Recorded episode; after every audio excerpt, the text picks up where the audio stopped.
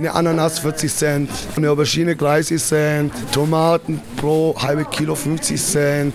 Also es ist hier im Tafelladen echt viel günstiger als im normalen Supermarkt. Maurizio, du beziehst Erwerbsminderungsrente, hast du gesagt, und kommst so zwei, dreimal die Woche zum Einkaufen her. Wie wichtig ist der Laden für dich? Ohne Tafelladen ist nach zwei, spätestens drei Wochen das normale Leben nicht finanzierbar. Ist egal, wie sehr man spart und wo man spart. Und ich habe eine Frau und zwei Kinder zwei Jungs, die gut essen und ich möchte einfach nicht, dass es denen an irgendwas fehlt. Ich möchte, dass die Gemüse haben, dass die Obst haben und es geht leider nur über die Tafel. Alles ist echt teuer geworden. Draußen vor dem Laden warten auch noch richtig viele Leute.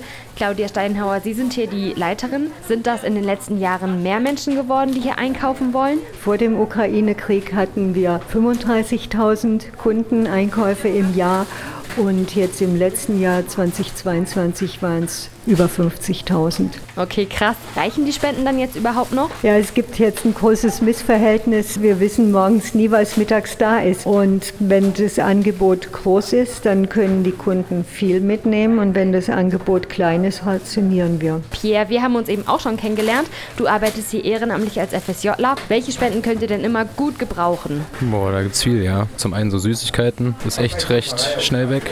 Aber auch so Eier und Milch, einfach so essentielle Lebensmittel. Mehlzucker und ja, also so Hygieneartikel gibt es sehr selten. Also einfach mal ein Shampoo und eine Packung Süßigkeiten mehr kaufen und beim nächsten Tafelladen abgeben. Das mache ich.